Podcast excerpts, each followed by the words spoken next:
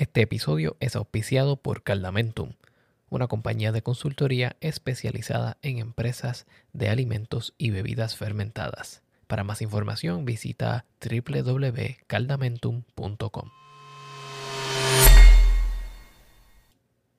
Como sabes, hacer un podcast lleva una cantidad de tiempo y esfuerzo y también dedicación y consistencia. Es por eso que para llevar a ustedes una mejor cantidad y calidad de episodios, he creado una cuenta en Patreon.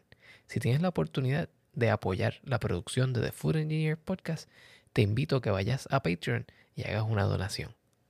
Puedes ir a www.patreon.com diagonal The Food Engineer Podcast. Muchas gracias.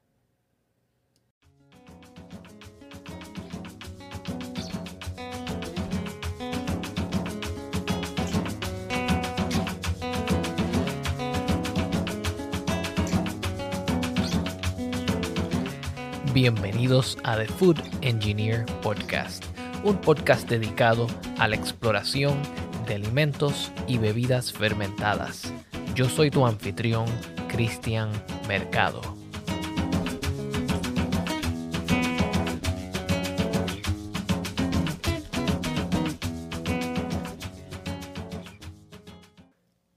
Bienvenidos a un nuevo episodio de The Food Engineer Podcast. En el día de hoy vamos a tener un tema el cual me relaciono muy directamente con él porque es algo que es parte de mi ritual diario y es que vamos a estar hablando con Elvira Conti Nieves, una especialista del café. Bienvenida Elvira, gracias por aceptar esta invitación. Gracias por tenerme en tu podcast, muy muy emocionada de estar aquí. Elvira, para aquellos que no te conocen, ¿Nos puedes dar una introducción de quién es Elvira, su trasfondo y cómo se relaciona con el café? Sí, claro que sí. Ah, mi nombre es Elvira Conti Nieves. Yo soy natural de eh, San Sebastián, Puerto Rico. Eh, nací en Moca, Puerto Rico, y mi familia es de San Sebastián y de Moca. Este, viví mucho tiempo en Aguadilla, donde estudié este, y fui a la Universidad este, de UPR Aguadilla en Cora y ahora mismo estoy haciendo mi maestría en agronegocios en la Ana Jiménez y este sí eh, todo ha sido un proceso bien natural que yo creo que todos nosotros o la mayoría de nosotros llevamos así el café en la sangre como se diga. Eh, yo me crié eh, más o menos en el campo, yo diría. Eh, mis, mi abuela, la familia de mi abuela, este, de parte de madre, tenía, um, su familia tenía una finca de café y tenían un colmadito y ellos tostaban y vendían su café.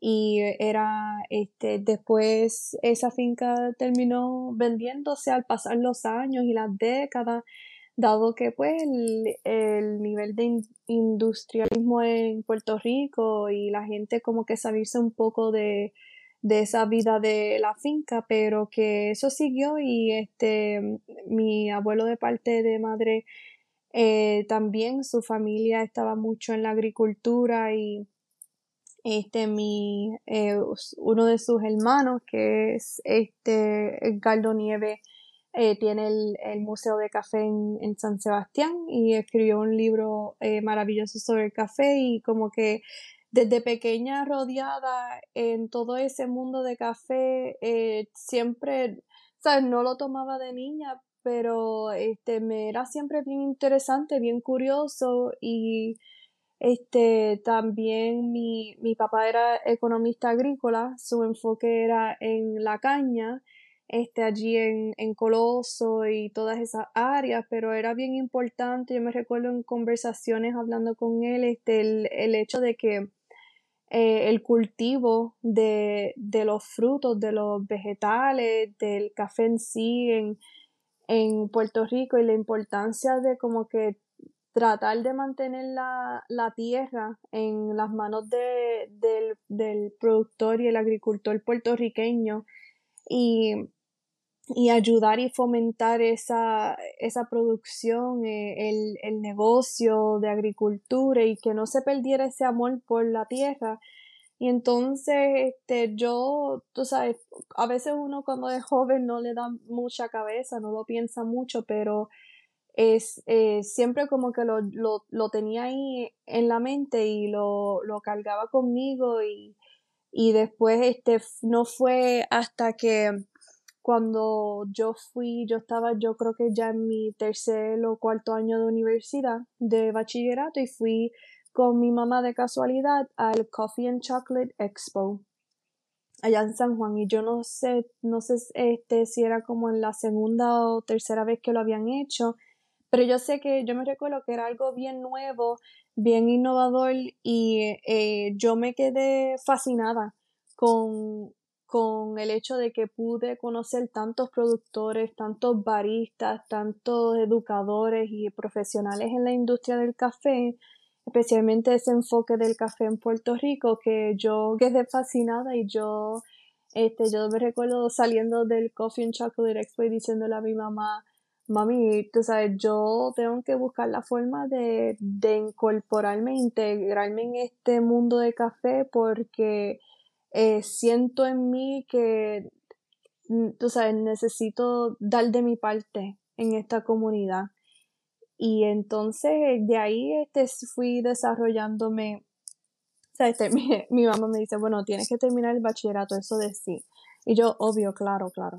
Pero que este, fue muy bueno porque mi bachillerato en administración de empresa, el enfoque era recursos humanos, pero se trata mucho de la, de este, tú sabes, las relaciones interpersonales con otra gente, los negocios, en la empresa y todo como que se fue moldeando muy bien y luego este, hice mi certificación de barista con la Asociación de Café de Especialidad, el Specialty Coffee Association. E hice mi certificación ahí en Puerto Rico y después cuando me mudé a los Estados Unidos eh, decidí seguir en, en la industria del café y y seguí eh, cogiendo más cursos y llegué a, a, mi meta que era ser una instructora de café. Y mi enfoque es en, en, lo, en el programa de, de barista eh, para ayudar a educar a los baristas y proveerles certificaciones, este, sean los niveles fundamental, intermedio, eh, profesional. Y, y no tan solo eso, pero eh, ayudar a, a, quien sea que necesite la ayuda. Eh, para mí siempre es, yo pongo primero pues las necesidades de las personas y, y cómo ayudarlos a, a, ser mejores profesionales en la industria, eh, guiarlos y después de seguir desarrollando sus destrezas, este, si quieren tomar los cursos profesionales, pero si acaso son cosas como de consulta, igual forma me encanta ayudar este, y, lo hago por el amor al café, como dicen, porque de verdad que em, saco mucho, ah, mucho orgullo ver las personas crecer y, echar para adelante. Qué interesante. Así que hay un poquito, sí. Sí, o sea, yo, yo lo que estoy viendo con, con tu historia es que tienes un trasfondo cultural, social, familiar, que ha ido poco a poco llevándote, encarrilándote a una carrera que fomenta el amor por la agricultura, por el producto agrícola y que más allá de eso tú decidiste que esta iba a ser el área en la cual tú te ibas a especializar y has tenido un enfoque bien definido para llegar a donde estás hoy día y para ayudar a otras personas a que lleguen a un lugar similar. Me interesa mucho eso porque, bueno, yo vengo de una familia también con eh, raíces en la agricultura, en la caña y en el café. Y, veo paralelismo y veo cómo eh, estar rodeado de gente así puede cambiar tu visión sobre un producto. Te pregunto, eh, ¿qué tipo de certificaciones existen para aquellas personas que quieran seguir su educación en el café? Sí, pienso que es fenomenal y bien importante lo que dices, que eh, toda esa influencia que nosotros este, eh, llevamos con nosotros de acuerdo a lo que nos rodea. Y, y sí, parte de eso con la educación, esas certificaciones que existen, uh, tanto para ayudar al barista como al eh, el coffee roaster, los que son catadores de, de café de especialidad, el, el productor este, sobre aprender la cualidad del café. Eh, la Asociación de Café de Especialidad, que es donde yo eh, logré obtener mi licencia, tienen un programa bien definido sobre a través de diferentes como secciones, lo podemos llamar, o módulos. Eh, por ejemplo, en mi módulo de enfoque ahora mismo es el de barista, ese es el que he llevado conmigo. Y entonces, porque, tú sabes, somos como que la, los baristas son como que parte de la última representación de todo el proceso que se ha llevado para llevar ese café a la mano del consumidor. Y, eh, pero ellos también tienen, este, existen los cursos para este, el, tueste del café, del tueste del café verde para conocer cómo sacarle los mejores sabores, eh, los mejores niveles de, de tueste, de, efectos de la temperatura hacia el café verde, a base de las diferentes variedades de café que existen. Y en eso también este está el, el módulo sensorial, que es ese nivel de degustación del café, eh, poder distinguir esos sabores del café, a veces esos mismos, este, esas mismas personas que están en el módulo de sensorial tienden hasta llegar a ser este, los eh, este, los, los Q-graders, que son los que eh, básicamente le dan o son este, un, son una parte bien importante en darle esa, esa categoría o esa, ese nivel de grado de calidad al café. y también este están los que son eh, eh, brewers, el, el módulo de los coladores de café, que es como cómo tú puedes eh, sobresaltar los sabores del café tostado a través de los diferentes métodos colados y la manipulación del, de ese café en, en la taza, eh, cuando se está colando el café y el resultado final. Y yo sé que también ellos tienen uno que es bien instruccional, bien bueno, que es más enfocado en la y espero que lo diga bien, la sustentabilidad del café, sustainability, porque es bien importante, sabes, todos estos módulos este, son interrelacionados y, y, la sustentabilidad es tan crítica porque hay tantos cambios en, en el mundo, en, los cambios climáticos y, y el hecho de que lo que tú pones a la, e, en la tierra, lo que tú das al mundo, sabes, el mundo te lo devuelve. Ese concepto así como a veces dicen del karma, pero más bien es, sabes, el bien que tú das a la tierra, al cultivo de los productos, cómo tú este, cuidas tu, tu café, tus árboles, tus cosechas, el, trato que le das al, terreno, el, el, impacto que tú haces al medio ambiente, eh, tiene sus repercusiones tanto ¿sabes? buenas como malas. Y en ese curso de sustentabilidad es bien importante. Yo tomé un curso porque me intriga grandemente y espero coger otro porque eh, tiene mucho efecto. Y tanto el de colar, el de eh, el de tueste, el de el sensorial, el de los baristas. Y esos son los cursos a través de la Asociación de Café de Especialidad, pero no son limitados a eso porque sé que hay muchos otros eh, institutos de café, se puede decir, escuelas de café que tanto proveen esas certificaciones como también proveen otros cursos como eh, el manejo de la barra, que es bien importante en los, en los coffee shops, el, el, aspecto de los negocios, de cómo básicamente manejar tu, tu negocio en sí, uh, el acercamiento a cuentas al por mayor, es, es, es bien, bien grande. Y yo sé que en Puerto Rico lo ofrecen y tanto en Estados Unidos también muchos, muchas escuelas. Bien. Elvira, eh, y para aquellos que también están escuchando, en el episodio número 26 de The Food Engineer Podcast estuvimos cubriendo eh, la parte básica del café, su historia, un poquito sobre las variedades.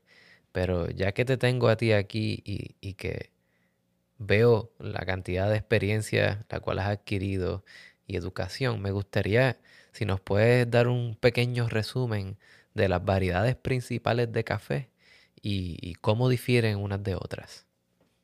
Claro que sí, y, me encanta eso, sí, voy a volver al episodio 26 y escucharlo eh, otra vez para, para eh, eh, saber más y así que sintonicen también al episodio 26 y después vengan a este.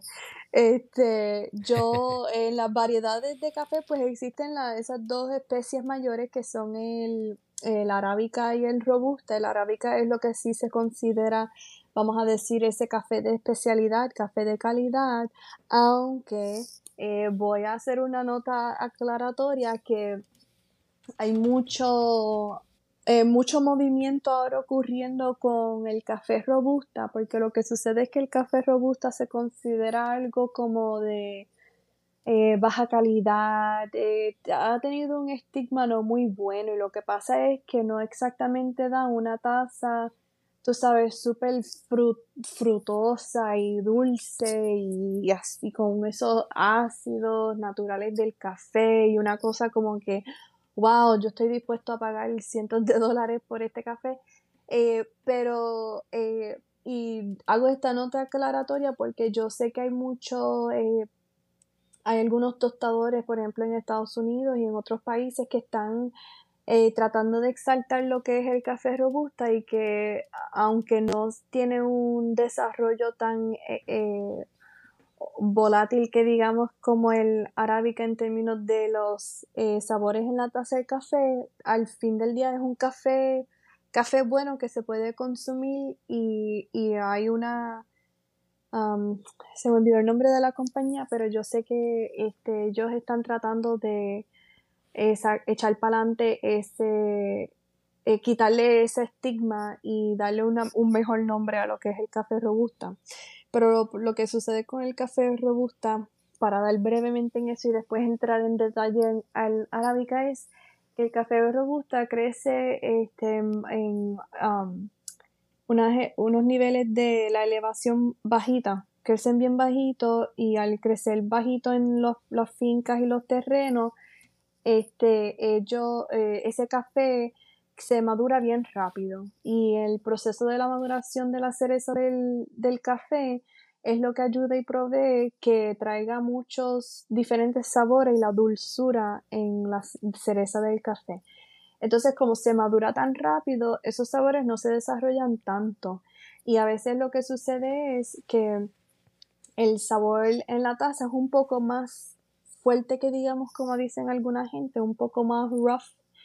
Y ah, parte de eso también tiene que ver porque al, al robusta crecer en una elevación más bajita, o sea, eh, ellos eh, son más susceptibles a, a diferentes eh, pues, efectos naturales, sea, eh, eh, vamos a decirlo, sea, insecto o algún tipo de animal que lo, lo afecte y ellos lo que hacen es que la cafeína es ese, ese pesticida, como dicen, natural de la planta. Entonces ellos, la planta produce más porque se siente que está en más uh, en más riesgo de que la, algo le pase a la planta que se, se, se, afecte. Y entonces esa cafeína también produce ese nivel de, de sabor un poco más este, o menos agradable como alguna gente piensa. Pero como siempre dicen, para los gustos los colores y así mismo es con el café. Hay tantas variedades, hay tantas oportunidades para degustar y saber y yo siempre digo que lo que a ti te guste puede que a mí no me guste y lo que a mí me guste puede que a ti no te guste y, es siempre bien importante uno como que probar el café y, y hacerla, tener su opinión propia sobre e, eso, pero esto es como un buen, uh, un buen una buena información para, para ayudar como a, hacer ese acercamiento y que la gente no tenga mucho miedo a entrar al mundo del café. Este, con el café arábica, pues ahí entramos a un delineaje de, diferentes variedades bajo la especie de arábica. Entonces la arábica crece a unas elevaciones, um, unas altitudes más, um, más altas. Eso significa que es menos susceptible a esos efectos este, de los pests, los insectos y otros factores que pueden este, afectar el, el desarrollo de la planta del café. Así que ellos no producen tanta cafeína. Entonces, a la misma vez, en esa altitud, también ellos producen eh, más, más sabores, más eh, sabores distintos porque la cereza tiene más tiempo de madurar y como toda, porque hubiese empezado con esto, pero el café es una fruta en sí, eh, esa, cuando más tiempo tú le das a una fruta madurar en el árbol, más dulce te va a dar. Es como cuando uno recoge mango y si los recoge muy temprano, después saben medio raro, pero si los coges bien, ¿verdad? Eso es lo que decir, como que como que si estuvieses lambiendo un papel o algo.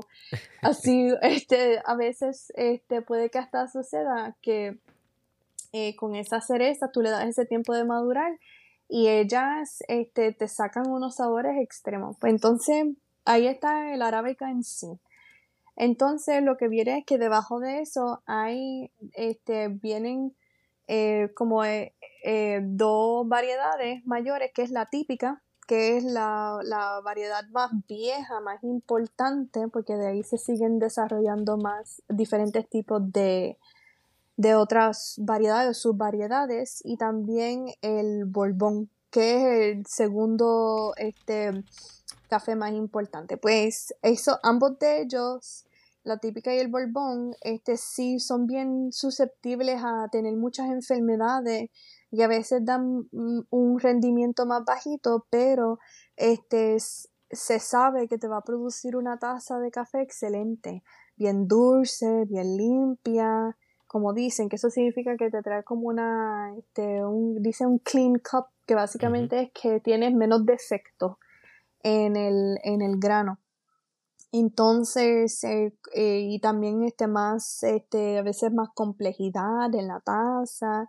Y entonces de eso, pues enfocándonos en, en la típica, hay dos este, subvariedades, que es el pache, que probablemente muchas personas conocen, que es bien es bien, o sea, bien agradable al paladar, bien dulce. Entonces, otra um, subvariedad que es el SL34, por ejemplo, que ese vino de, de Kenia, allá en, en, África, y eso te trae uno, una complejidad bien grande, unos sabores bien cítricos, mucho ácido, se, te llena así la boca, como que te empieza a aguar la boca, hasta podemos decir, y, y, termina con un sabor bien dulce. Entonces, cuando yo hablo de estos sabores, significa que eso es lo que tú puedes percibir. Y vuelvo otra vez, como eso de los gustos, los colores, el café, todo depende a lo que tú estás acostumbrado a comer. Que, cuál es tu dieta, qué a ti te encanta comer, si tú eres bien dulzón, si tú este, tienes, este, te gusta ciertas frutas en específico, o, o si tú, este, vamos a decir, comes mucho, vamos a decir como mucho verde, mucha, muchos vegetales, o o te encanta comer mucha carne, todo, todo, todo, todo tiene una influencia, porque esos son los que eh, tú creas como un banco de memoria de lo que son esos sabores. Y cuando tú tomas el café, este, siempre tienen como uno, te dicen como que, oh, este café sabe bien chocolatoso, este tiene unas notas a, a como fresa y cereza o melocotón y tú dices como que, pero ¿cómo yo puedo saber, cómo eso me sabe a eso? Yo, este, Y ese es porque son los sabores que se perciben en el paladar. Es similar a la degustación de los vinos, bien diferente, bien distinto. Y entonces eh, puede que algo a mí me recuerde, como vamos a decir, yo siempre doy esta historia porque para mí es bien graciosa, pero a mí me fascinaba cuando pequeña y a lo mejor no hubiese comido tanto, pero a mí me gustaba mucho el Twix. Y entonces, este, tú sabes, esa combinación de chocolate caramelo y una galleta ahí adentro. Entonces he tenido esas experiencias que yo he tomado un café y dicen, ah, chocolate, caramelo, y yo digo, wow, esto me recuerda a yo comerme un Twix. Y es ese concepto sí, ya yo no los, ya no los como, este, pero siempre me recuerdo a eso, o de igual forma hay otros cafés que yo digo, válgame, esto a mí me, me sabe como a, a, tomate, porque hay algunos cafés en, de África que tienen esos sabores bien este, vegetal y alguien, a alguien puede que no le agrade, pero hay otras personas que eso es algo bien exótico, eso es algo bien, este, le dan una puntuación alta, lo pueden vender más caro, porque es algo que no se, no se encuentra mucho. Y de ahí, por ejemplo, este, bajo el Borbón, hablando de esos cafés, este, con esos sabores exóticos, pues el Caturra eh, es otro que viene, viene del, de la variedad del Borbón, este, predominantemente de Brasil, y tienen este sabores bien intensos a fruta, bien dulce. Este otro bien similar es la Villa Salchi, que eso tiene mucha acidez este, y tiene mucho peso en el paladar, significa que cuando tú te tomes ese café, como que, que este, tienes ese peso, como hay algunos cafés que son bien livianos en el sabor, en el paladar, y hay algunos que este, te pesan más. Es, raro describirlo así por, por el, eh, haciendo entrevista en este podcast, pero se los digo, eh, compren como cuatro o tres cafés diferentes, eh, de diferentes tostadores hasta así, y variedades, y prueben uno al, otro y van a ver más o menos lo que digo de esa taza, de lo que es ese sabor liviano, pesado. Entonces, para este, finalizar y dar otro, otra subvariedad, pues la que todo el mundo le es bien exótica, bien famosa, es este, la geisha, o geisha, a veces lo, lo combinan, pero en verdad este es el geisha, eso es G-E-S-H-A. Y eso tiene unos sabores bien, bien, bien, este, vamos, la gente puede decir como algarete. Este tiene unos sabores bien exóticos, una fruta, vamos a decir palcha, porque ha sucedido, este, unos sabores como a, a uva como a tomarte un huelchito, ese mismo concepto. Ah, y, la gente puede decir, ay, olvídate de eso, y yo, y, pero es verdad, y te soy honesta, esos cafés se venden a cientos de dólares la libra. Y eso ya se venden bien. Ya, bueno, este verde lo venden, lo han vendido, yo sé que lo he visto a miles. Este, y entonces, este, y puede que sea como a miles el, el, el quintal o, el saco definitivamente, pero sí, tostado, yo lo he visto que puede, la gente ha pagado um, cientos de dólares por una libra de, de café tostado geisha y se vende, y se vende bien, pero este, es, es una inversión bien, bien grande, pero igualmente esos cafés se eh, se usa mucho en las competencias de, de barista y, es bien, bien interesante ver. A veces son cafés que solamente los vas a ver en las competencias de barismo de tan caros que son, pero ganan premios, ganan premios y ganan bien. Elvira, eh, me, me llama mucho la atención en la manera en que tú describes los sabores del café, porque bien, si bien mi trasfondo es un poco más en el área de la cerveza y los licores, eh, mencionaste unas cosas que son bien común con el vino y con otras frutas, y es que eh, el tiempo en la planta, el cual se ve afectado por la altura, tiende a darle a la fruta otro tipo de sabores, más acidez, sabores más complejos, distintos tipos de azúcares, muchas veces eh, olores distintos y esta complejidad entre olores y gustos nos da un sabor único. Pero también mencionaste que existen ciertas cualidades que pueden ser negativas y que se pueden conectar a cómo se manejó esa semilla o cómo se manejó ese café antes de llegar al comenzar. ¿Me puedes hablar brevemente sobre cuáles son algunas características negativas en el café para aquellos que se estén tomando su taza de café la puedan quizás eh, identificar? Sí, este, y hasta voy a dar una, una comparación bien interesante que es, por ejemplo, eh, yo me imagino que muchas personas saben lo que es el caracolillo, que eso es un café, una, un café que eso es un defecto. y es uno de mis favoritos. Oh, y el mío también, pero te he dicho que, te digo que he hablado con gente que dicen, ay, caracolillo, eso es un defecto ay, yo no, eso yo no lo tomo, pero este, a mí me gusta porque te trae un sabor único, eh, tiene una densidad en esa, ese, ese peso en el paladar, una densidad y una dulzura así natural. Y alguna gente dice que este, y se vende un poquito más caro que el café, eh, tú sabes que crece regular o normal. Entonces hay algunas personas que dicen que con el caracolillo es bien interesante porque el caracolillo pues este vamos a para darle a personas la um, la idea es como si fuese en forma de una bolita y es más pequeño.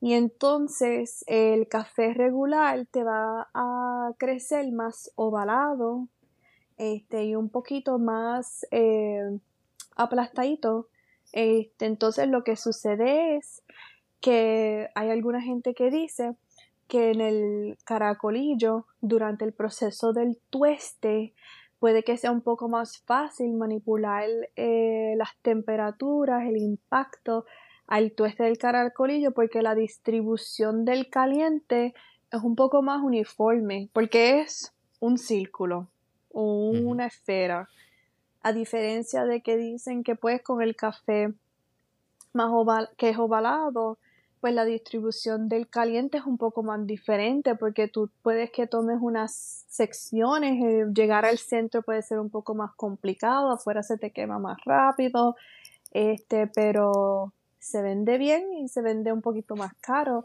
y el, el caracolillo que digamos. Y entonces es, es bien interesante y a veces pueden que encuentren si compran café que no está molido, café que está todavía en grano, van a ver que a veces cuando mezclan diferentes variedades, la forma del, del, del café es diferente. Vas a tener unos más grandes, unos más pequeños, unos más redondeados. Y entonces lo que sucede es que a veces cuando se hacen eh, los blends, las combinaciones de café, y se venden muchas, a veces los, los que tuestan buscan un café que sean, unos cafés que sean similares y entonces los combinan para darte una taza, un, un producto más balanceado que digamos cuando hacen eso de los blends. Pero si tú pruebas un café que viene de un solo lugar, eh, tostado de una sola forma, tú puedes ahí degustar lo que son las cualidades naturales de ese café en específico. Entonces lo que va a suceder es que hay ciertos cafés que dependiendo de cómo crecen, eh, la, altura, eh, si se han sido afectados por, por el medio ambiente, el, el crecimiento, la maduración, eh, cuando se, se, habla del café de especialidad, se está hablando del café que se ha llegado a su punto máximo o eh, de maduración para darte una, una taza excelente y el proceso se procesa el café igual, se seca en el sol igual y si no se pasan las etapas o los pasos correctos, vas a ver que van a, empezar a ocurrir lo que se llaman pues los defectos en el café. Y tener defectos en el café significa que tu puntuación en la taza del café va a ser más bajita. Y, la puntuación de café es algo, vamos a llamarlo de, como una puntuación de un examen, de 0 a 100. a mi conocimiento, yo todavía no sé de un café que ha llegado a 100 y en parte mi entender es, si un café eventualmente llega a 100, eh, ¿qué va a suceder si de aquí a 10 años hay un café que sobrepasa ese café que estaba con la puntuación de 100? Pues entonces se está usando ese otro café para comparación, entonces ahora tú puedes que le estés dando, aunque sea un 100, pero le estés dando, aunque sea el máximo, una puntuación que no sea un poco más justificada. Así que espero que haya haga sentido lo que digo, pero mayormente lo que sucede es que la gente le da 98, 99. Entonces, lo que va a suceder es que hay algunos defectos que son este grano negro. Este, eso dan.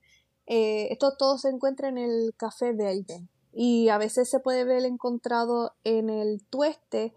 Eh, y tú lo puedes ver de diferentes colores.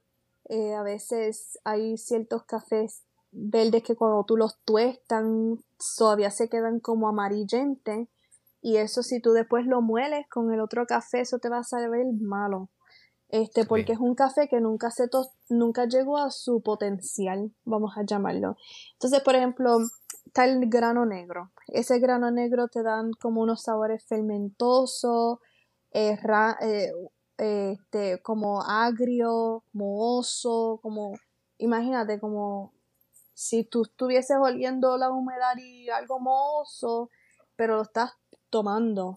Este, también está, tienes el este grano agrio, que igual te dan estos sabores fermentados, pero es una fermentación desagradable.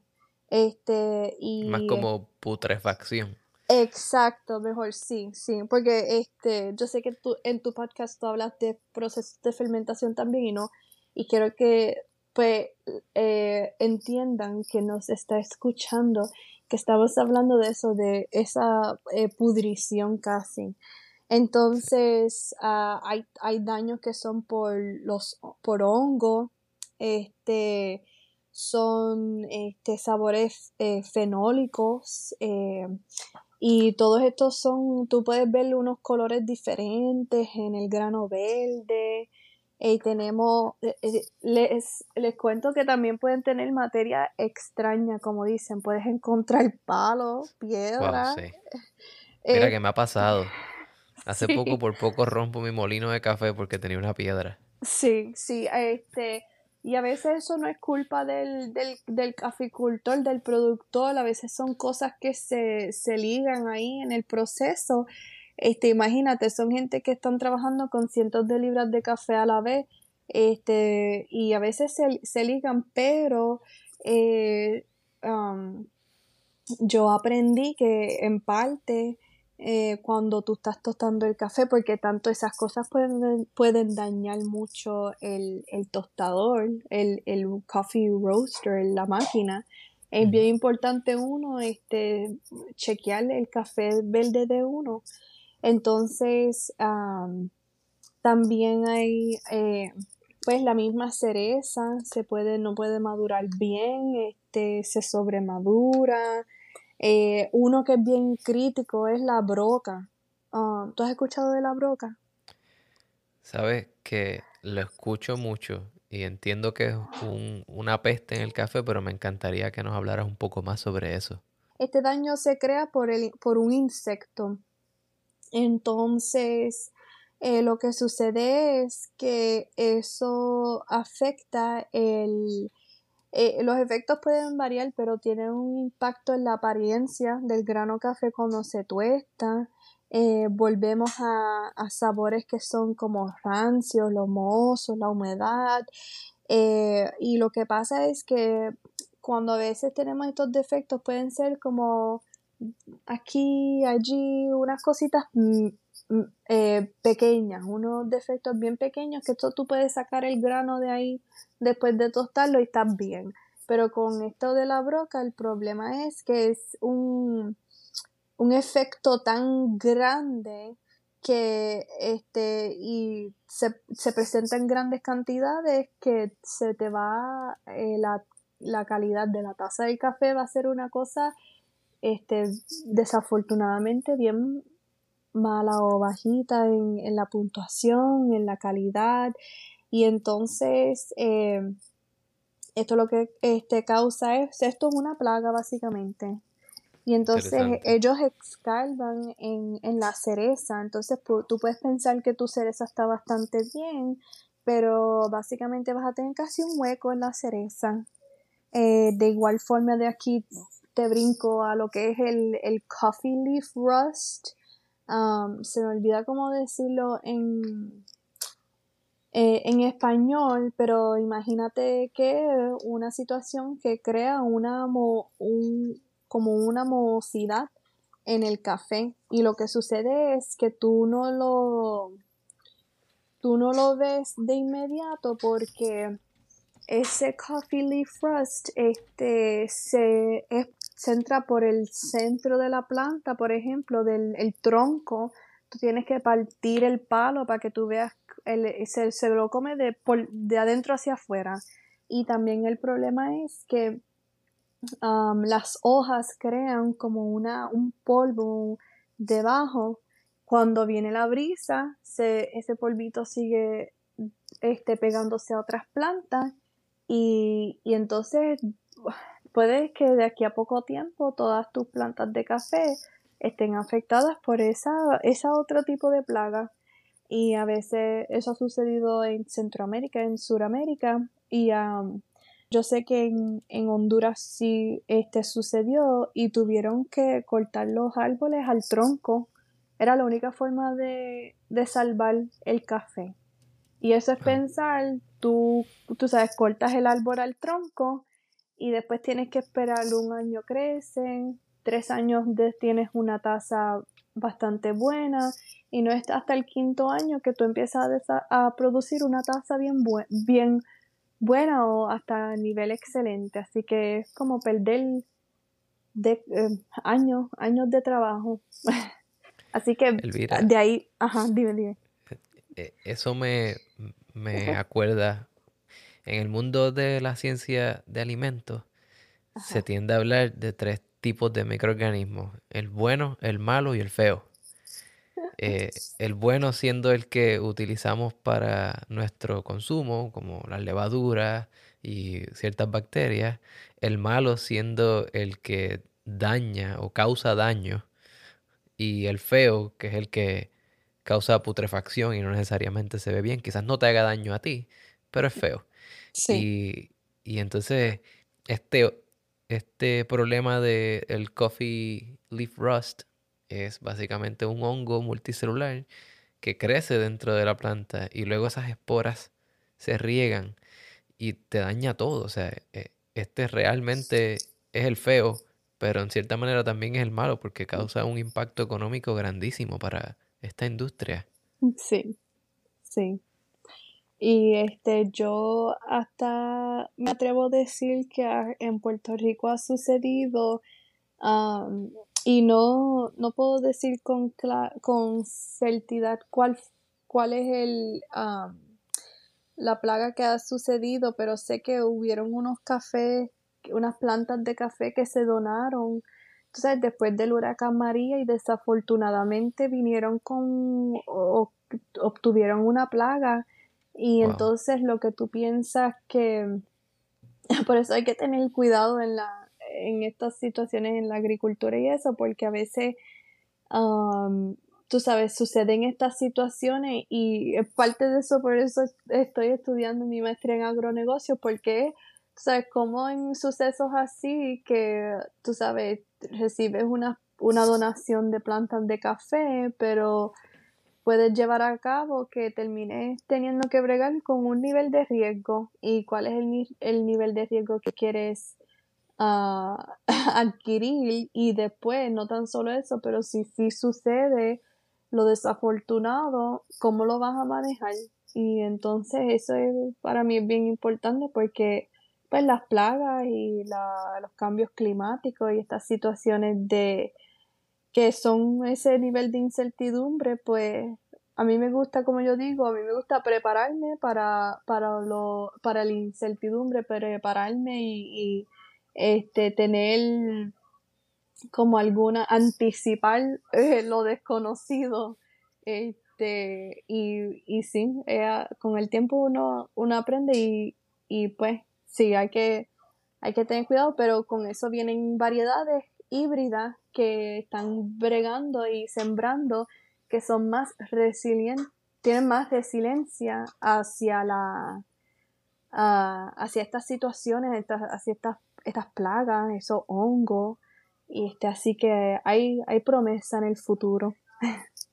Me encanta, me encanta que tienes una visión a futuro que es positiva y, y que te estás preparando para que sea de esa manera. Te quiero preguntar ahora, girando un poco el tema desde el área de producción, ahora más hacia el consumo. ¿Cuáles son los métodos de preparación de café más comunes y cuáles son tus preferidos y por qué? Oh, wow, ok. Bueno, yo sé que en métodos de preparación hay este, muchas eh, diferentes métodos, cada vez desarrollan más eh, versiones diferentes, modelos, instrumentos, y lo cual es fenomenal. Eh, pero sé que clásicamente podemos decir que tenemos pues el expreso, que nosotros sabemos muy bien, eh, la greca, yo, este, la greca fue el primer método que yo aprendí con mi abuela y a la misma vez, aunque he probado muchos otros métodos, yo creo que es una combinación de, este, de, de mi, de, de cómo me crié y aprendí a, eh, a, bregar el café de esa forma. Primero, que sigo diciendo que la greca es mi, mi método favorito, eh, pero este, también tenemos este bien famoso, hace unos cuantos años atrás se hizo lo que es el cold brew, que es ese el proceso de colar café con agua fría por horas, por 12 horas o más, y creas un concentrado y después eso tú lo diluyes con, con leche o agua y a la gente le encanta porque baja el nivel de acidez y te da un poco más de dulzura, pero te da un alto contenido de cafeína, así que no necesitas mucho para, tú sabes, seguir con tu día, este, bregando, este, y, y tener ese, esa, esa recarga de, de energía. Y este, uno bien famoso, pues el pour over, este, el método pour, over, el colado, este, a mano, puede ser que tienen este, el V60, es uno clásico, el Chemex es otro bien clásico, eh, tenemos el Calita, a la gente le gusta mucho el Calita, y tenemos el, el French Press, eh, que a la gente le gusta mucho porque es rápido, y te da esa, esa densidad en la taza que agrada y a mucha gente le gusta porque lo pueden este, combinar con leche y todavía pueden probar el café bien, bien de una forma más agradable. Pero sí, yo creo que yo diría que siempre me gusta la greca, ah, me gusta mucho entre el V60 y el Calita. Um, y hay uno que me agrada mucho que viene de uh, Slow Pour Supply, que es el, el origami. Y ese me gusta mucho también porque es como ese concepto de, de del pour over de um, V60, pero um, tiene uno una pequeña diferencia. Um, así que resalta, siento como que el proceso es un poquito más largo en colar pero encuentro que eh, en el V60 te da una taza bien este, limpia, bien eh, liviana o light, y en este yo puedo encontrar un poquito más de densidad, y yo creo que en parte es porque tengo que moler el café un poquito más, um, un poquito más fino, pero me gusta, me gusta mucho, este, sí. ¿Y, a ti cuál es que te gusta? Mira, me, sorprende que me, que me, haga una pregunta en el podcast y me encanta. Eh, mi favorito es el, el expreso, Y luego del espresso, moca y Chemex. Ah. Son mis favoritos. Me gusta el Chemex porque el filtro es grueso y da una taza bien limpia, con poco sólido, y es muy bueno para tomar solo café negro. Sí. Y me gusta eh, la moca o la, como dicen también, la greca, porque es bien rápida. Y entonces es lo que le falta para mí al café colado versus el espresso, es esa, esa intensidad, esa densidad y la acidez. Y yo siento que la greca es el método que une el, el con los métodos de café colado. Sí. Pero eso es más percepción, ¿verdad? Sí. Como tú dijiste anteriormente, para los gustos. Sí, exactamente. Y también eh, lo bueno de la greca es que, o el mocha, es que, por ejemplo, si tú no tienes una máquina de espresso, no hay problema porque tú puedes casi desarrollar un, casi el- un mismo, casi como un shot de espresso con, con la greca, dependiendo cómo lo cuelas, pero es am, de lo más cerca, yo diría, a, a un, un shot de espresso y tanto te lo puedes tomar así como negro, um, como te lo puedes tomar con un poco de, de leche caliente y azúcar o, o hasta combinarlo con agua caliente si quieres ese concepto así como eh, eh, lo que es un americano. Y es, es bien eh, versátil. Eso es lo que sí yo diría que me gusta de, de lo que es el espresso y la greca y el o mocha, que es un café o un método de colar café bien versátil que puedes hacer mucho con él. Con él. Um, no sé si diría lo mismo con el pour over del V60 o el Calita por, o hasta como el Chemex que tú comentaste porque es mucho más agradable colar el café y tomártelo así negro um, porque puedes tener una mejor degustación y, y disfrutarte la taza de café un poquito más. Si bien es cierto que, cada método tiene sus cualidades, a una persona que no necesariamente los prueba side by side o todos a la vez en, en todos los días, quizás se le puede hacer un poco difícil encontrar las diferencias. Pero yo, mi recomendación siempre es intenta varios métodos y busca el que te funcione. El que te funcione no solo porque te agrade con tu preparación de café favorita, sino que funcione con tu día. En mi caso, el Chemex funciona con mi día porque es bien fácil limpiar el Chemex. Sacas el filtro, lo botas, lo enjuagas y se acabó. Versus otros métodos como eh, la greca, donde hay que esperar que se enfríe para poder limpiarla y tiene muchas piecitas. Y cada pieza hay que lavarla aparte. Y, y es cierto que hay gente que dice que en la greca no se debe lavar, pero eh, bueno, eso lo podríamos discutir aquí ad nauseum, porque los aceites se oxidan, cambia el sabor y, eh, y puede ocasionar que tu café a largo plazo sepa distinto. Pero quiero agradecerte por traerme todos estos métodos a colación, valga la redundancia, ah, y que también que nos hayas dado, ¿verdad? Un- una descripción sobre no solo las organizaciones educativas, sino que también variedades, subvariedades de café. Aprendimos también sobre los sabores agradables y no tan agradables y por qué se ocasionan. Escuchamos sobre aquellas pestes o aquellos problemas en el café que son causados por insectos o microorganismos. Y bueno, aprendimos también sobre qué es lo que le gusta a Elvira como su método de preparación de café. Bueno, muchísimas gracias Elvira, gracias por de nuevo por aceptar esta invitación. Yo siento que yo he aprendido un montón en esta entrevista y aquellos que quieran ponerse en contacto, vayan, sigan a Elvira en su página de Instagram, pueden ponerse en contacto con ella por correo electrónico. Una cosa que quiero mencionar que ella dijo al principio de esta entrevista fue que parte de esta pasión por el café empezó luego de ir al Puerto Rico Coffee and Chocolate Expo eh, y eso va a estar, quizás sucedió ya para cuando este episodio salga, pero el Puerto Rico Coffee and Chocolate Expo 25-26 de junio del 2022 en el Centro de Convenciones de Puerto Rico es un super evento y el cual todo amante del café debe ir. Y si están en Puerto Rico, no se lo pueden perder. Y si no lo pueden ir este año y no están en Puerto Rico, vayan buscando su pasaje para que el año que viene vayan. Así que de nuevo, gracias a todos por escuchar este episodio. Saben que me pueden conseguir en las plataformas sociales como The Food Engineer Podcast. Todo junto, The Food Engineer Podcast en Facebook, en Instagram.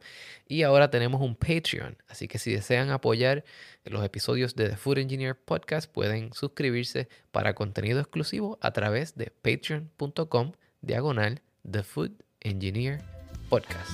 Hasta luego.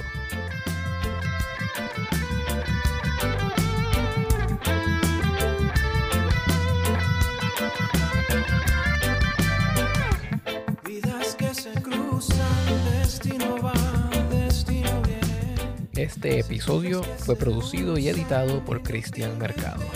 La música que escuchan a continuación se titula Jugando a Tontos por Fellow Marshall, una producción de Pedro Lavezari y su sello Orange Fox Music. No se olviden de ir al enlace en las notas de este episodio y escuchar las canciones que tiene Pedro Lavezari y si pueden de una vez, tonar y comprar algunos de sus temas. Pedro ha sido muy dadivoso al permitirnos usar su música para este podcast desde el día 1. Gracias.